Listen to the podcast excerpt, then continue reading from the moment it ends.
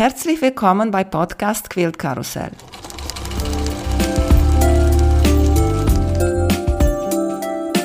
Mein Name ist Emanuela Jeske. Ich möchte euch in die wunderschöne Welt von Quiltern und Patchwork entführen. Heute dabei bei Podcast Quilt Karussell Petra Henrich von Quilts and More. Hallo Petra, wie geht's dir? Hallo Emanuela, danke, mir geht's gut. Ich hoffe dir auch. Ja, sehr schön. Habe ich ein bisschen gearbeitet heute und jetzt quatschen ja. wir beide hier über einer meiner Lieblingsthemen und das ist die Longarm-Quilten. Ja. genau, bestimmt kennen dich viele von Quilts and More. Erzählt uns bitte, wie hast du erst mal mit Nähen angefangen? Also mit Nähen angefangen, so die ersten Versuche waren tatsächlich auch in der Schule schon. Aber es hat mir da nie so viel Spaß gemacht. Also wenn mir jemand gesagt hätte, ich würde mal mit Leidenschaft nähen, den hätte ich für verrückt erklärt. Was habt ihr da genäht? Vielleicht waren die falschen Sachen. Einen Wickelrock habe ich damals genäht. Den habe ich auch angezogen. Allerdings, es war einfach bei uns so, die Gewähr, dass das gut wurde, die war ja nicht gegeben. Und deswegen wurde irgendein Stoff genommen, der sowieso noch da war. Der war damals dunkelblau mit weißen Kringeln. Also es war jetzt nichts, was ich mir ausgesucht hätte oder wo ich gesagt hätte, das will ich haben. Aber er hat gepasst, er ist fertig geworden, ich habe ihn sogar angezogen. Aber wie gesagt, das war so der Anfang. Und dann habe ich wieder angefangen mit Nähen, als ich verheiratet war und meine Kinder klein waren. Meine Schwiegermutter, die hatte mir die erste Nähmaschine geschenkt zu Weihnachten, wie allen ihren Schwiegertöchtern, weil man muss ja schon mal was flicken und Hosen kürzen und alle Dinge, die man so furchtbar gern tut. Aber letzten Endes, irgendwann habe ich mich dran gegeben, habe Nähkurse besucht, einfach um ein bisschen Abwechslung auch zum Haushalt zu haben. Und dann habe ich ganz viel für mich genäht und auch für unsere Jungs, teilweise so kleine Flanellhemden sogar oder Shorts für im Sommer und auch für mich habe ich ganz, ganz viel genäht. Eine Verwandte von meinem Mann, die hat Darmschneiderin gelernt und die nähte ganz tolle Sachen. Und meine Schwester, die war mit ihrem Mann in Thailand in Urlaub gewesen und hatte mir Seide mitgebracht. Und dann hat diese Verwandte das erste Teil für mich genäht und dann habe ich gedacht, eigentlich müsste ich das selbst ausprobieren. Und so habe ich dann quasi angefangen, für mich selber zu nähen. Und dann irgendwann, was mir oft nicht so gut gefiel, das waren die Kombination von den Stoffen, die ich ausgesucht hatte und den Schnitten. Oft habe ich gedacht, hm, eigentlich ein anderer Stoff wäre dafür schöner gewesen. Und mit Stretch und Jersey-Stoffen, da wir verstehen uns gar nicht. Alles, was nicht dehnbar ist, das gelingt mir gut. Hast du eine Overlock-Maschine gehabt? Nein. Eine Freundin von mir, näht auch ganz viel mit Jersey. Und sie mhm. hatte nur so eine alte Nähmaschine von Oma gehabt. Die näht sehr schön geradeaus und hat noch mal ein bisschen andere Nähte. Aber sie ist genauso nicht zufrieden mit Jersey nähen. Und sie fragte mich, welche soll ich nehmen? Und dann habe ich ihr gesagt, du brauchst eine Nähmaschine für dein Jersey. Sage ich, dann kauf dir ein Overlock. Das ja. ist für Jersey gemacht, näht Jersey gut. Für diese Nähmaschine, die haben tausende von extra elastische Nähte drin. Ich halte auch nicht viel davon. Ja, naja, und das war dann im Endeffekt, was mich manchmal so ein bisschen unzufrieden gemacht hat mit mir selbst. Wobei immer jeder gesagt hat, ich hätte mir tolle Sachen genäht und habe ich auch zum Teil, die waren wirklich schön. Und dann irgendwann bin ich halt zum Patchworken gekommen.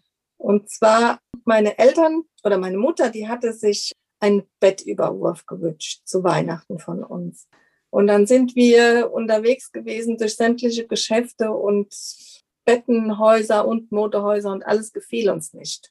Und eine Bekannte von mir, das wusste ich, die macht Patchwork und die verkauft auch schon mal Sachen auf so einem Heimwerkermarkt. Und die haben wir dann gefragt und sie hatte aber für ein Doppelbett keinen Quilt. Und dann hat sie aber gesagt, sie wäre bereit, einen zu nähen für meine Eltern. Und das hat sie auch gemacht. Es hat zwar dann drei Jahre gedauert, bis das der fertig war. Wir sind dann mit ihr zusammengefahren, haben Stoffe ausgesucht und haben die dann bezahlt. Sie hat genäht. Dann zwischendurch meine Mutter hat ihr immer wieder mal noch was gegeben, weil das war für uns dann auch zu teuer für uns alleine.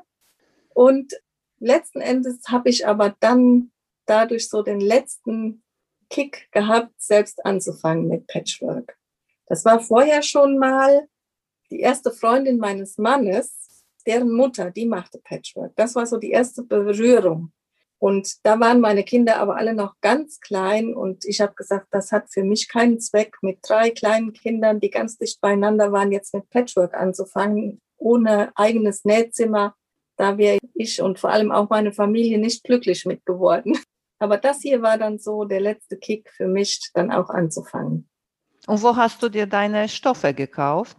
Das ist auch wieder so eine Geschichte. Und zwar, unser mittlerer Sohn hatte damals eine Ausbildung angefangen in einem Hotel als Restaurantfachmann.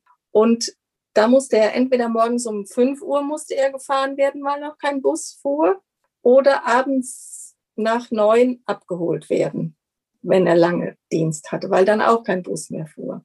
Und dann habe ich dann oft da gestanden und auf ihn gewartet, bis er endlich fertig war.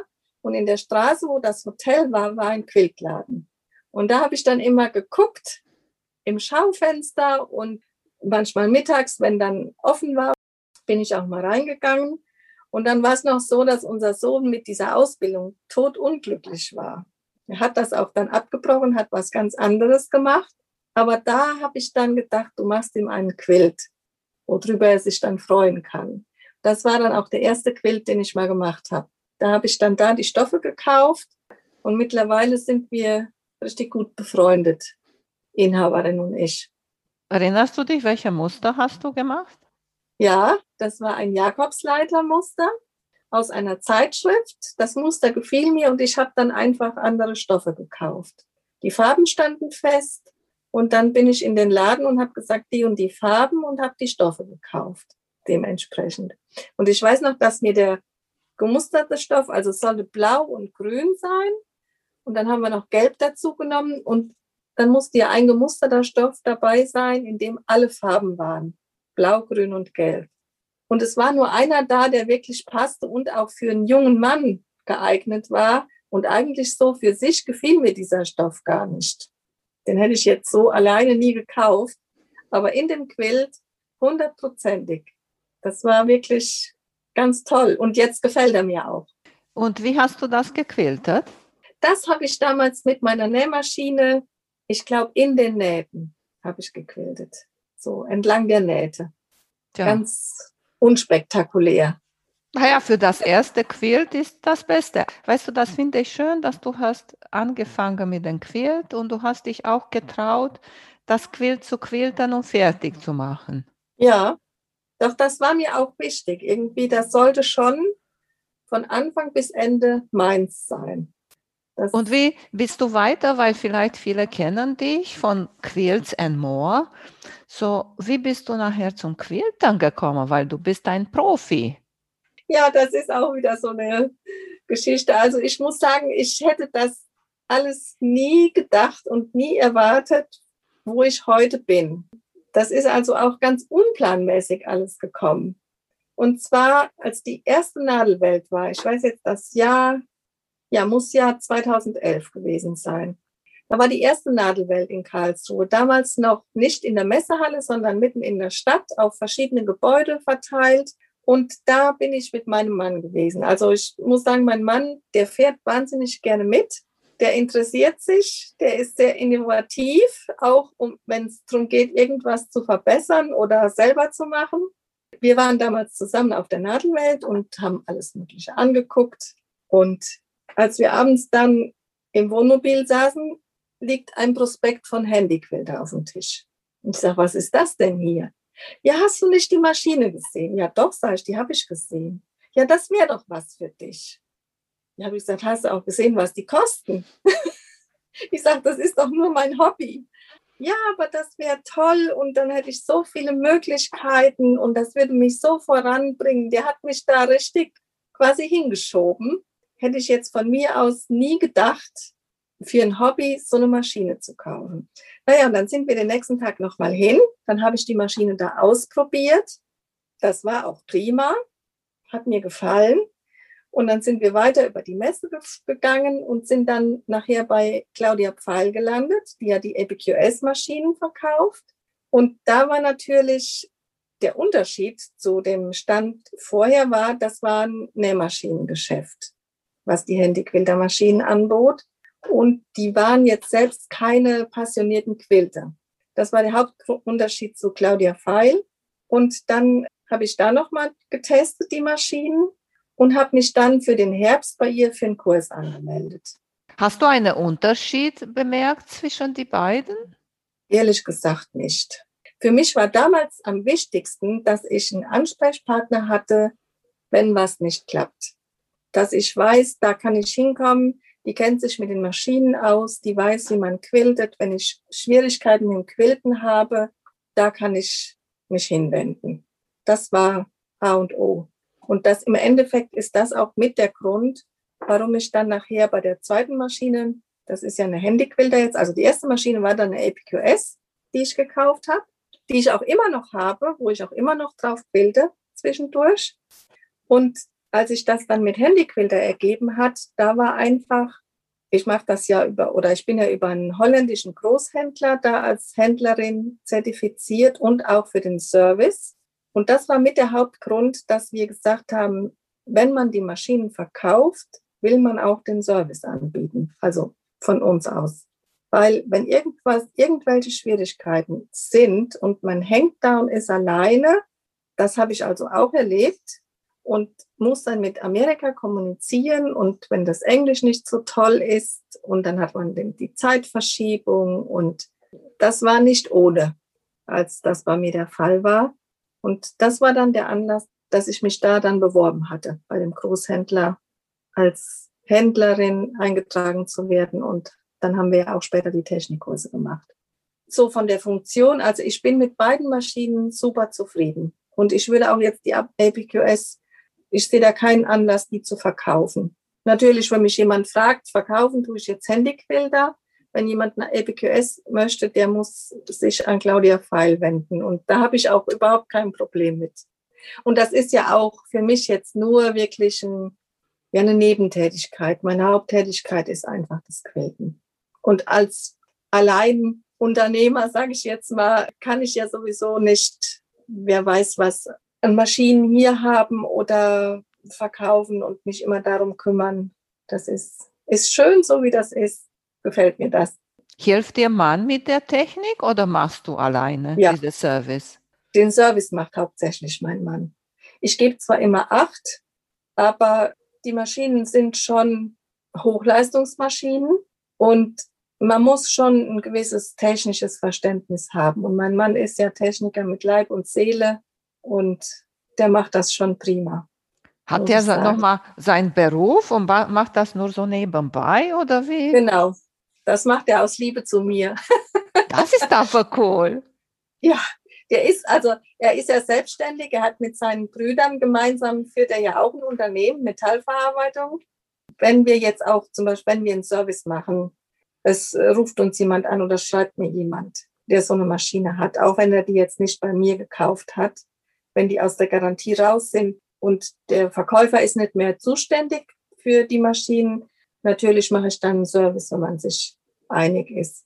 Wenn wir das machen, dann ist das dann meistens an einem Wochenende und dann, wir fahren dann mit dem Wohnmobil, nehmen das ganze Werkzeug mit, alles, was man braucht und dann genießen wir die Zeit zusammen, die dann übrig bleibt. Das ist eine tolle Geschichte, weil ich versuche auch meinen Mann hier ein bisschen mehr zu involvieren. er ist auch Elektriker und er ist ja. auch technisch super begabt. Alles kann er reparieren und machen und tut er und macht den Spaß. Aber hat er gesagt, nö. Also das Interesse war von Anfang an da für das, was ich mache. Da muss ich sagen, dass das empfinde ich auch wirklich als ein Geschenk, dass er da so hinter mir steht und mich da ermutigt von Anfang an. Ich frage ihn auch, wenn ich irgendwie unsicher bin wegen Farben oder so. Da sagt er, nee, lass mich damit in Ruhe. Überhaupt nicht. Da sagt er schon seine Meinung. Das, das ist richtig toll. Mein Mann ist auch so, auch mit der Quiltmaschine. Hat er mir auch gesagt, komm, fahren wir hin, gucken wir, machen wir das, kaufen ja. wir das und so. Ne? Ja. ja, ich glaube, das wenn ist die, toll. ja, wenn die auch sehen, wie viel Leidenschaft wir dabei haben und ist eine Maschine, weißt du, die kann man Ja. benutzen und mach mal etwas damit. Und er sagt auch immer, wenn man gute Arbeit leisten will, muss man auch gutes Werkzeug haben.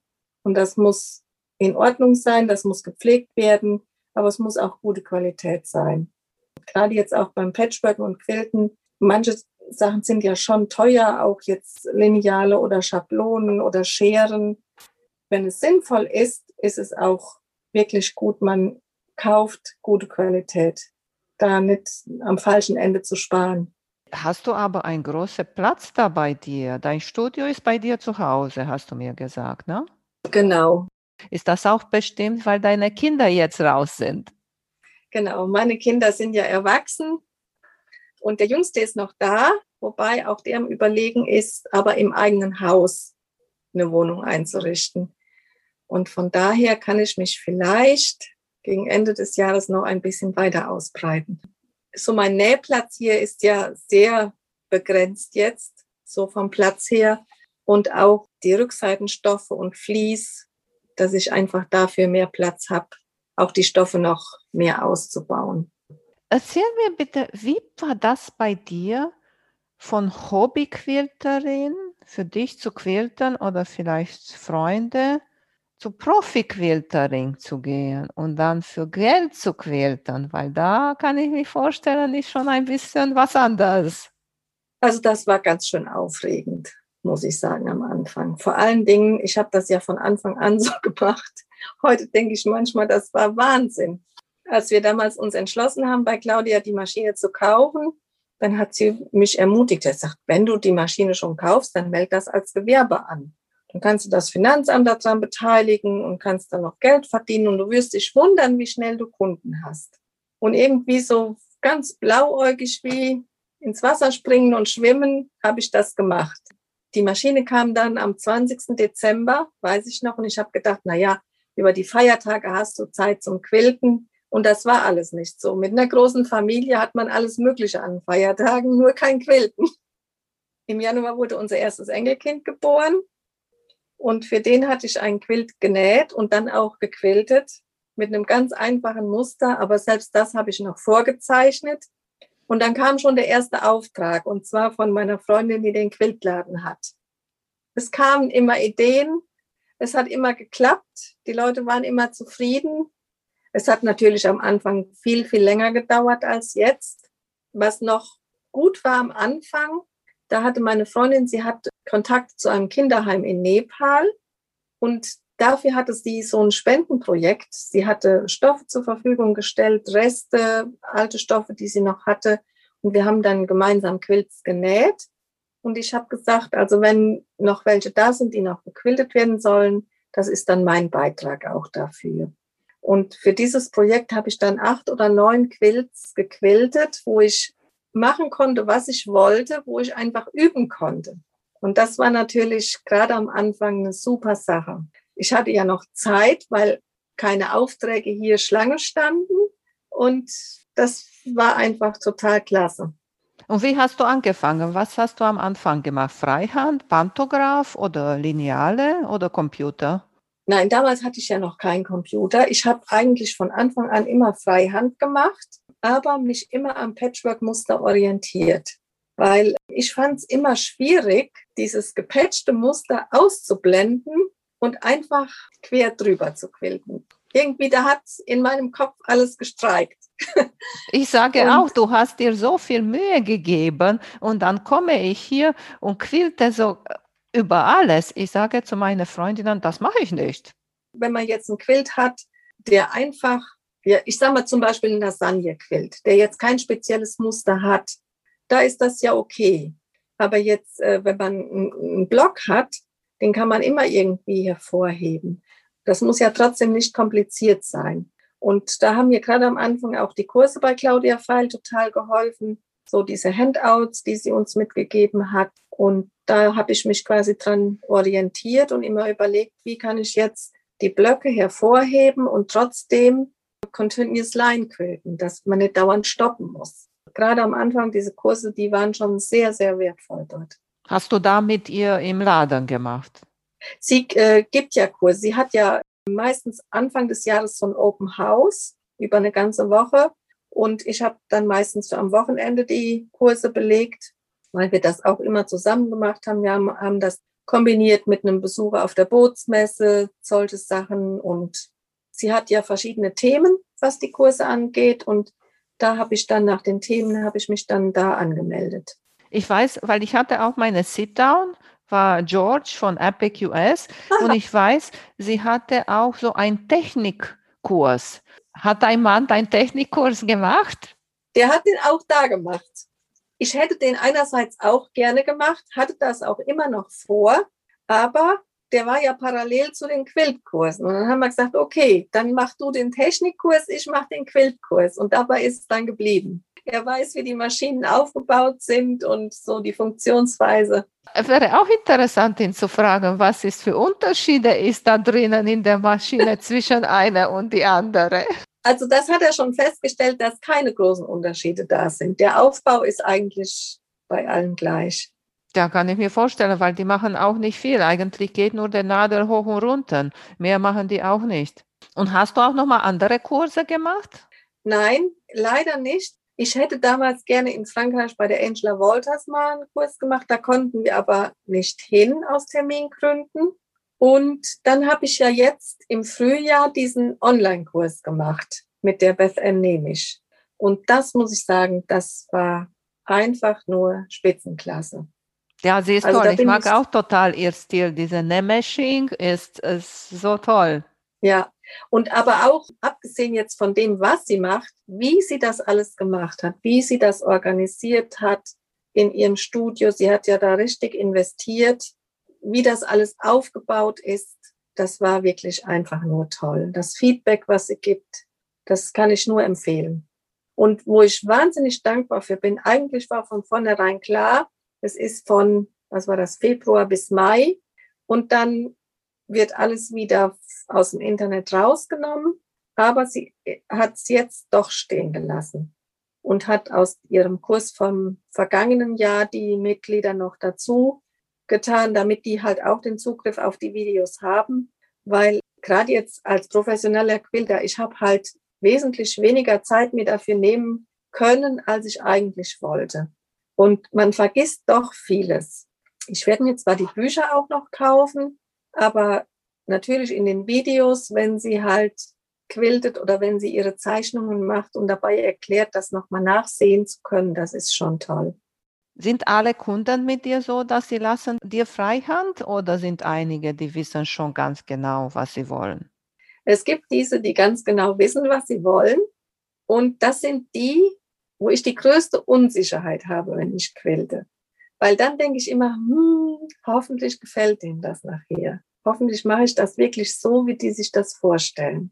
Das war zwar bisher auch immer so, also ich habe das dann schon getroffen, aber während ich quälte, ist der Druck irgendwie, den man empfindet, ist größer. Als wenn die jemand sagt, ich weiß, dass du das gut machst, ich habe zwar die und die Vorstellung, aber guck mal, wie du das umsetzt. Bisschen mehr Freiheit hat, macht die Sache einfacher, als wenn jemand so ganz festgelegt ist. Musstest du schon einen Kunde ganz toll umdenken, weil er hat, weiß ich nicht, eine verrückte Idee, zum Beispiel schwarze Garn auf weiße Quilt oder sowas? Nein, das hatte ich zum Glück noch nicht, weil das ist ja auch ein Albtraum. Ich hatte ja einmal einen Quilt, der war blau-weiß und da mehr blau, wurde auch mit blau gequiltet, aber zum Teil dann, oder wurde es mit weiß gequiltet, jedenfalls teilweise war dann schon der Kontrast. Und es ist halt beim Freihandquilten, man sieht ja jeden Unterschied dann. Aber es war trotzdem gut geworden. Es sah nachher toll aus. Aber das sind so Sachen, wo man dann selber denkt, hups, hoffentlich kriegst du das hin. Benutzt du durchsichtige Garn bei Quilten? Habe ich noch nie probiert. Ich habe es zwar mal bestellt, damit ich es hier habe, aber das habe ich noch nie gemacht. Ich habe auch erst einmal mit Metallic Garn gequiltet. Das ist ja auch, kann ja auch sehr zickig sein. Das ist mir bei dem einen Quilt gut gelungen, aber das ist jetzt zum Beispiel was, was ich auf einem Kundenquilt ungern machen würde, weil man einfach nie sicher ist vor Überraschungen. Aber gut, wenn es jemand wünscht, muss man versuchen, dass man es hinkriegt. Muss man die Herausforderung annehmen. Und Pantogramm machst du immer noch? Also das mache ich dann jetzt mit dem ähm, Computer. Wenn ich ein All-Over-Quilting habe, wie ein Pantograph ist, das mache ich dann auf dem Computer. Ich habe es früher auch schon manuell gemacht mit so einem Papierpantograph, mit dem Laser. Wenn es jetzt Muster waren, die ich mir freihand nicht zugetraut habe oder wenn jemand was Bestimmtes wollte, dann habe ich das halt gemacht. Aber ich finde es körperlich anstrengender, weil man ja irgendwie niedriger arbeitet.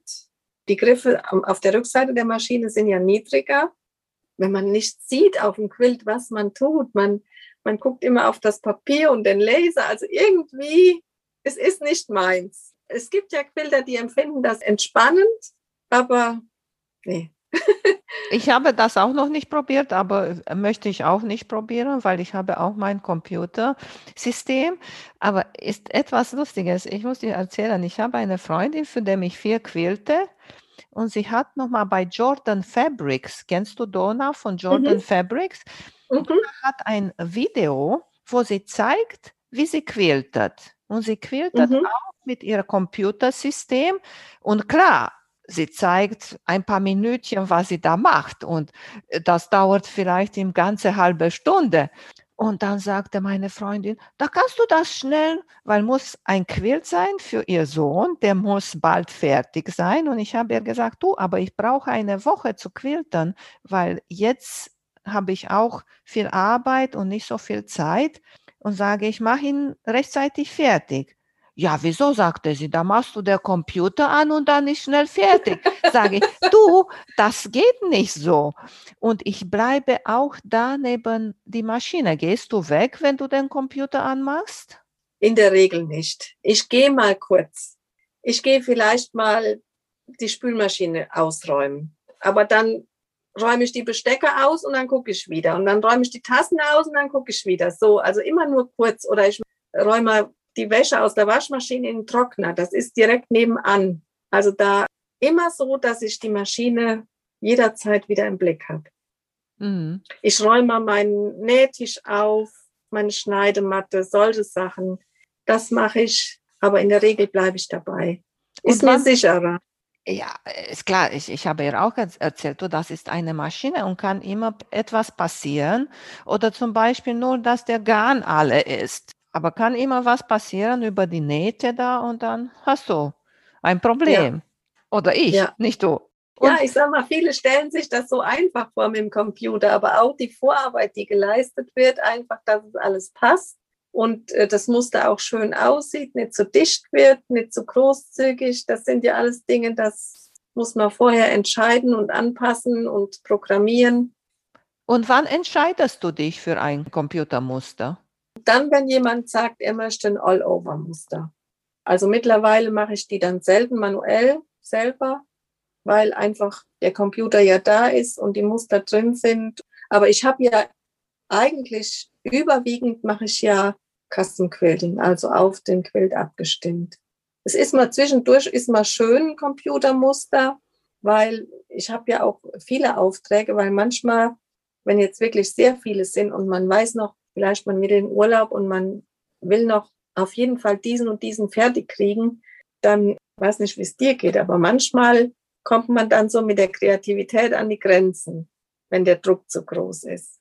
Und dann ist zwischendurch mein Computermuster schön. Natürlich muss man auch überlegen, was passt. Aber das hängt ja auch davon ab, wie die Leute sind, für die der Quilt gemacht wird, bis das das dann alles steht. Aber dann kann man mal so ein bisschen kreativ durchatmen. Das genieße ich daran schon. Wie lange Wartezeit hast du jetzt? Im Moment ungefähr ein halbes Jahr. Oha. Also wenn, wenn jemand anruft, bis dass ich drankomme, ein knappes halbes Jahr. Also die eine Kundin, die muss ich jetzt anrufen, dass sie ihren Quilt schicken kann, die hatte mich Ende Februar kontaktiert. Und ich hatte ihr gesagt, vielleicht im Juli, August. Damit ich auf jeden Fall genug Zeit habe, weil es wäre mir jetzt nicht egal, wenn ich jemand dann vertrösten muss und sage, es ist doch noch nicht so weit. Dann gebe ich lieber etwas mehr an. Da kann ich jetzt mit starten, wenn hier die Quilts jetzt fertig sind. Oha, so ich wollte schon mal sagen, dass ich weiß aus Amerika, dass zu Weihnachten ist richtig viel zu tun. Hast du sehr viel zu tun für Weihnachten. Aber dann schon, wenn jemand ein Quilt zum Weihnachten verschenken möchte, muss ich schon jetzt kontaktieren. Ja, ich, viele, die mich kennen und ich sage so, die Wiederholungstäter, die öfters kommen mit einem äh, Quilt, die wissen das mittlerweile. Die sagen schon, schreib mich schon mal auf. Natürlich, wenn jetzt jemand anruft und sagt, ich habe einen Quilt, der ist, soll ein Geburtstagsgeschenk werden. Dann sage ich, wenn es nichts Kompliziertes sein muss, wenn es schnell gemacht ist, zum Beispiel auch mit dem Computer, dann mache ich auch was zwischendurch.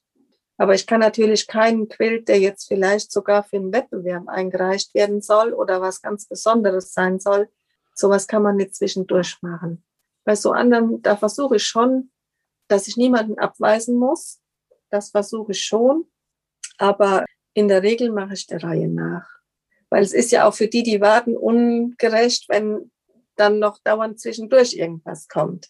Das sind ja Einzelfälle, das versuche ich dann schon möglich zu machen, aber in der Regel dauert es schon jetzt ein paar Monate. Wobei jetzt die letzten Wochen war mal weniger dazu gekommen, aber vergangene Woche, als ich im Urlaub war, glaube ich schon wieder drei oder vier Anfragen. Gut, jetzt im Sommer wird dann wieder weniger genäht, dann kommt halt auch wieder weniger dazu, aber so über den Winter werden ja viele Quilltops fertig und im vergangenen Jahr sowieso noch mal mehr, weil die Leute mehr Zeit hatten. Wie machst du das? Weil du hast die zwei Maschinen. Quillt das mhm. nur auf eine für die Kunden und eine ist nur für dich oder wie ist das?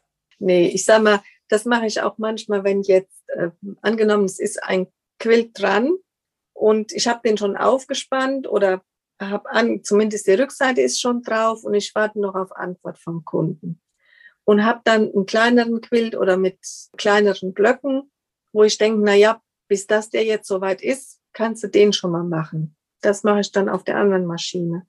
Oder jetzt, als ich den Kurs gemacht hatte, dann habe ich dann oft die Kursprojekte auf der kleinen Maschine gehabt und habe dann für den Kurs da geübt. Also die sind schon beide im Gebrauch oder auch, wenn jemand einen Kurs machen möchte. Dafür ist dann auch immer gut, wenn eine Maschine frei ist. Und welche Kurse hast du in Angebot? Ich habe keine speziellen Kurse. Also ich habe zweimal Kurse angeboten hier für, für, jeweils zwei Personen. Und das kann ich halt im Moment gar nicht machen, weil ich halt so viele Aufträge habe. Weil auf einer Maschine ist immer irgendein Kundenquilt. Ich habe es jetzt so gemacht, wenn jemand Interesse hat, der kann sich bei mir melden. Und wir machen dann spontanen Termin aus, der passt. Und ich frage dann einfach, wo das Interesse ist. Ob jetzt grundsätzlich, wie man mit der Maschine umgeht oder ob jetzt jemand, der schon ein bisschen gequiltet hat und einfach sicherer werden will oder so einfache Freihandmuster oder wie man jetzt ein Muster entwickelt für einen Blog, solche Sachen. Das frage ich aber dann, was die sich vorstellen. Aber das finde ich auch, auch toll, dass du zwei Maschinen hast da von zwei verschiedenen Herstellern, weißt du, ist eigentlich, kann auch eine kommen und probieren eine und die anderen und vielleicht gefällt eine oder die anderen ein bisschen besser. Das finde ich auch toll. Also wie gesagt, ich hatte ja jetzt im, oh, wann war das, im April, glaube ich, eine Maschine verkauft. Auch eine Kundin, die hier den Kurs gemacht hatte, die hatte schon eine Simple 16 die hatte sie gebraucht gekauft und hatte auch erst Schwierigkeiten damit. Das klappte aber nachher. Wir hatten da auch mal einen Service gemacht und die mal neu eingestellt und alles. Das klappte schon. Dann hat sie aber bei mir einen Kurs gemacht, einfach weil sie auch mehr Sicherheit wollte im Quilten und hatte den Kurs auf der EPQS gemacht, auf der Lenny. Die hat ja etwas mehr Durchlass als die Simple 16. Die ist vom Durchlass her vergleichbar mit der Amara. Und da war sie jetzt begeistert, dass sie mehr Platz hatte. Und auch von der Maschine an sich. Dann hat sie auch geguckt nach einer gebrauchten EPQS. Sie hatte auch eine gefunden, aber letzten Endes war sie ihr für das Alter dann zu teuer. Ich habe dann gesagt, das musst du wissen. Ich kann dir für die EPQS kann ich dir keinen Service anbieten.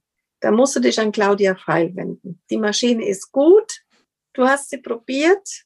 Ich kann da nichts Schlechtes drüber sagen, aber das hat sie halt entscheiden müssen. Sie hat dann ja die Amara gekauft, aber das ist, ich würde jetzt nie jemanden da überreden, weil ich denke, das ist schon eine Investition, die man macht und da muss man mit zufrieden sein. Und da muss man mit klarkommen dann. Ja, ich denke, bis jetzt ist sie ganz glücklich mit ihrer Amara. Aber diese Sweet 16 ist äh, mit Anspannen oder ist die mit Clamps? Die Simple 16, die gibt einmal mit, mit den Clamps, wo man die, den so festspannt und das komplette Sandwich transportieren muss. Dann gibt es da ein Upgrade, dass man die auf den kleinen Rahmen auch aufspannen kann. Und sie hatte aber, man kann die auch auf den Bildrahmen spannen, auf, also genauso auf ein Gestell wie jetzt die Amara. Das gleiche Gestell kann man für die Simple 16 auch nehmen. Und das hatte sie auch. Also die Länge hatte sie, aber der Durchlass war ihr dann zu klein. Also da würde ich auf jeden Fall empfehlen, in ein Geschäft zu gehen, die diese Maschinen anbieten und das zu probieren und auch Vergleich zu suchen, bevor man da was anschafft und dann unzufrieden ist. Lieber alle Möglichkeiten durchtesten, überlegen, was kann und will ich mir leisten. Du hast schon mal erzählt über Quills für Wettbewerbe. Hast du viele davon gequiltet? Für Wettbewerbe als solches nicht, aber für Ausstellungen schon. Und zwar ist hier in der Nähe in Limburg eine Gruppe, die heißt Nadelhexen und die machen regelmäßig Ausstellungen. Und gestern habe ich noch eine besucht, da hingen dann auch wieder zwei Quills, die ich gequiltet hatte. Für die habe ich schon öfters gequiltet. Die kommen auch immer wieder, verschiedene von den Kundinnen, und lassen immer wieder was quilten und sagen dann auch, wir haben dann und dann wieder eine Ausstellung und dann sollte der fertig sein, der ist dafür. Für Wettbewerb, das war jetzt nur mein eigener Quilt. Das war zum Beispiel auch ein Thema jetzt in dem Quiltkurs mit der Beth Ann Nemisch. Sie sagt, ein Wettbewerbsquilt, das ist eine ganz andere Nummer als normal Quilten. Da überlässt man nichts dem Zufall, da muss alles hundertprozentig geplant sein und da muss alles stimmen. Und das ist halt auch so was jetzt beim Patchworken, dann plane ich schon, aber beim Quilten, das ist bei mir nur halb geplant. Ich habe so eine ungefähre Vorstellung, wo es hingeht. Und dann entscheide ich aber auch spontan zwischendurch, weil manches, finde ich, ergibt sich beim Quilten.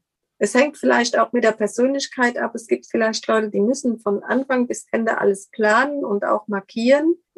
Aber so arbeite ich einfach nicht. Das liegt mir nicht so. Das glaube ich es, dir. Ich mache auch genauso. Und so ein Ausstellungsquill, wie machst du ja, denn da?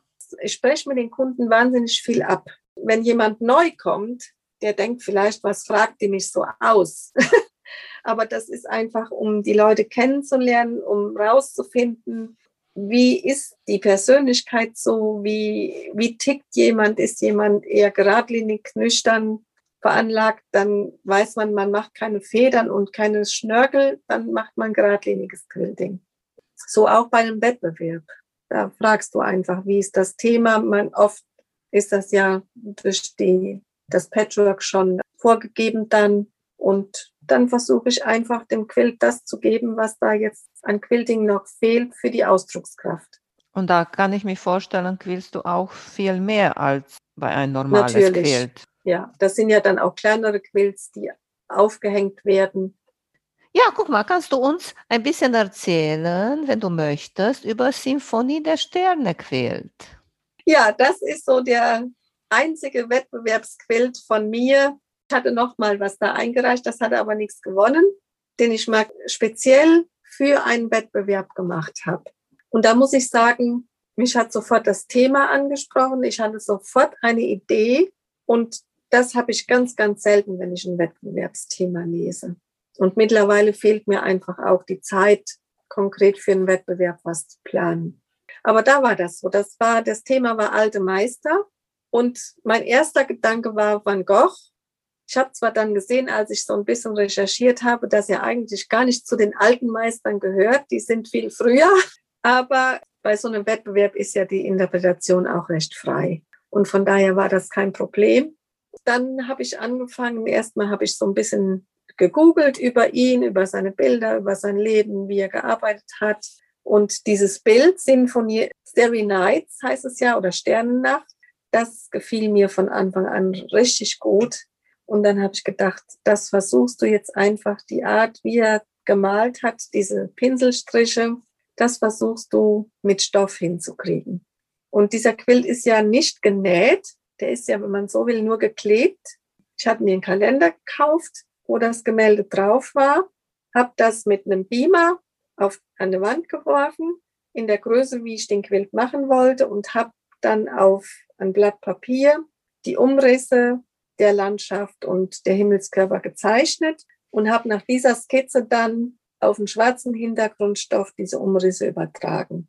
Und dann habe ich, die Stoffe hatte ich damals online bestellt, um einfach diese ganzen Farbabstufungen zu erhalten. Habe dann immer Teile von den Stoffstreifen, die ich hatte, mit Misty Fuse hinterbügelt und habe dann mit dem Rollschneider diese ganzen Streifchen ausgeschnitten. Auch immer schon so den Bogen, wie das auf dem Bild dann ist. Und immer so Stück für Stück das gefüllt, mit dem Kalenderblatt verglichen, bis das mir das gefiel. Und dann das nächste, den nächsten Abschnitt wieder gefüllt. Und dann zwischen immer hingelegt, Streifen, dann wieder festgebügelt, dann vielleicht nochmal was drüber gebügelt. Und dieser ganze Prozess hat gedauert von Mitte Januar bis Ende April. Dann war das Bild als solches dann fertig. Und Anfang Mai musste man das auch einreichen. Und dann war es halt so weit, dass es nur gequiltet werden musste. Aber man sah ja den fertigen Quilt, wie der aussehen würde. Ja, und dann war der akzeptiert worden von den Initiatoren. Und dann habe ich den noch gequiltet. Und von dem Quilting sieht man auf der Rückseite viel, viel mehr als von vorne. Aber darum ging es ja jetzt bei diesem Quilt auch nicht. Das Ziel war ja einfach, diese Pinselstrukturen darzustellen. Und dann habe ich da, als der fertig gequiltet war, dann noch Strasssteinchen aufgeklebt und noch eingefasst. Die Steine, die Glitzersteine, weiß ich ganz genau, von wem du das gelernt hast. Claudia Fein hat mir auch einmal gesagt, dass sie ein Jahr arbeitet bei Wettbewerbquilts. Naja, äh, also das ist schon genial, was sie da leistet. Die sind ja wirklich alle, die kann man ja mit sonst nichts vergleichen. Die sind ja wirklich einzigartig. Und hast gesagt, okay, habe ich einen gemacht. Hast du was gewonnen? Ja, sogar zwei. Na, da also musst du sagen, ich muss hier das so rausziehen von dir. bist du jetzt auf einmal so schüchtern? Ja, also zwei Ribbons kann ich auch vorweisen. Und zwar, es hat den äh, Preis gewonnen, erster Preis zum Thema und dann noch den Janome Award. Und da habe ich meine Nähmaschine mit gewonnen, quasi damals. Wo war das? Die, in Holland, die Open European Quilt Championship. Die gibt es nicht mehr, leider. Da habe ich die Janome Horizon gewonnen. Sehr schön, siehst du. War ich ganz bist, platt. bist ein European Quill Champion. Wenn du das sagst. Hast du noch etwas, das du unbedingt noch mal uns erzählen möchtest?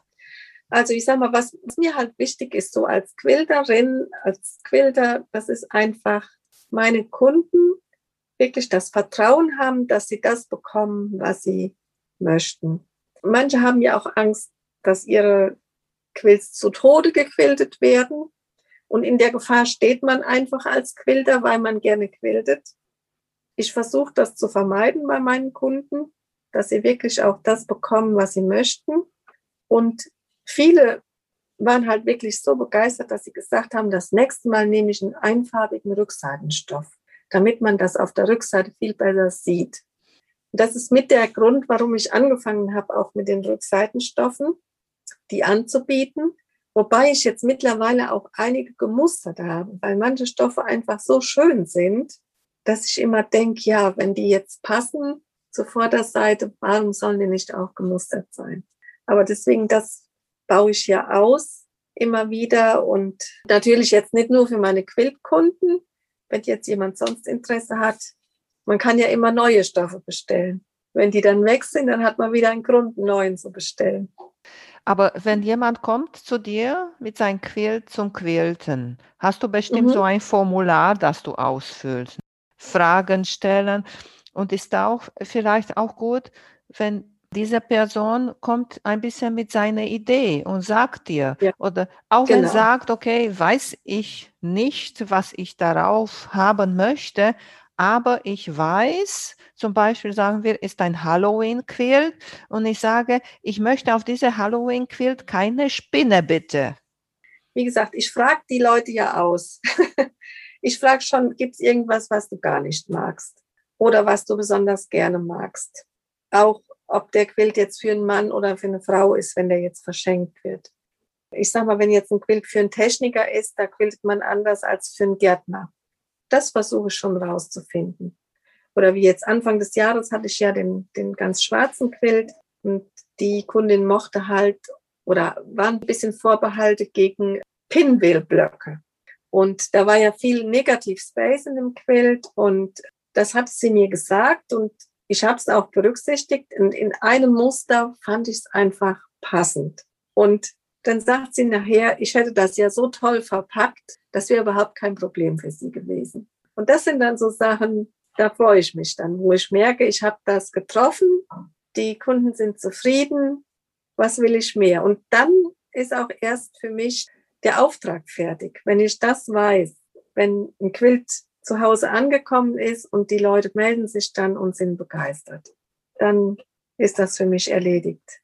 Vorher nicht. Sehr schön. Erzählt uns nochmal, wo du zu finden bist.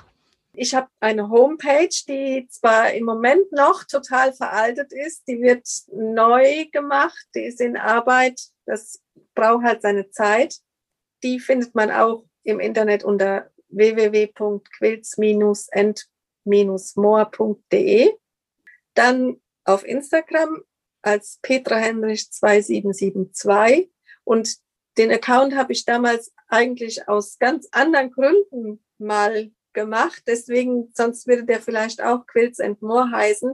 Das waren eher private Gründe. Und auf der anderen Seite, ich bin ja ich, ich heiße so und Quilts and More ist meins und deswegen lasse ich das jetzt auch so und aus dem Grund poste ich auch schon mal private Sachen, weil ich einfach denke, die Persönlichkeit, die dahinter steht, zu kennen, ist mir schon wichtig. Und dann habe ich noch eine Facebook-Seite, die heißt auch Quilts and More. Ich denke, wenn man die finden möchte, muss man die einfach in der Suche eingeben. Aber mehr läuft tatsächlich über Instagram. Das ist wesentlich mehr als über Facebook. Und ich bin auch auf Instagram aktiver. Sehr schön. Auch mit schönen Fotos mit dem Wohnmobil. Ja, das gehört auch dazu. Zum Glück, jetzt kann man wieder. Sehr schön, Petra. Freut mich sehr, dass du dabei warst. Freut mich sehr, dass wir uns gesehen haben und dich kennengelernt haben. Wünsche ich dir alles Gute. Mach's gut. Herzlichen Dank, Emanuela. Es war schön mit dir. Ich habe es auch genossen. Tschüss. Tschüss. Vielen Dank für euer Interesse an meinem Podcast Quiltkarussell. Ich würde mich freuen, wenn ihr meine Folgen bei eurem Liebling-Podcast-Anbieter anhört. Wenn ihr Fragen und Empfehlungen zu meinem Podcast habt, bin ich bei Facebook als Quiltkarussell erreichbar oder via E-Mail unter quiltkarussell.gmx.de. Bis zum nächsten Mal, eure Emanuela von Quiltkarussell.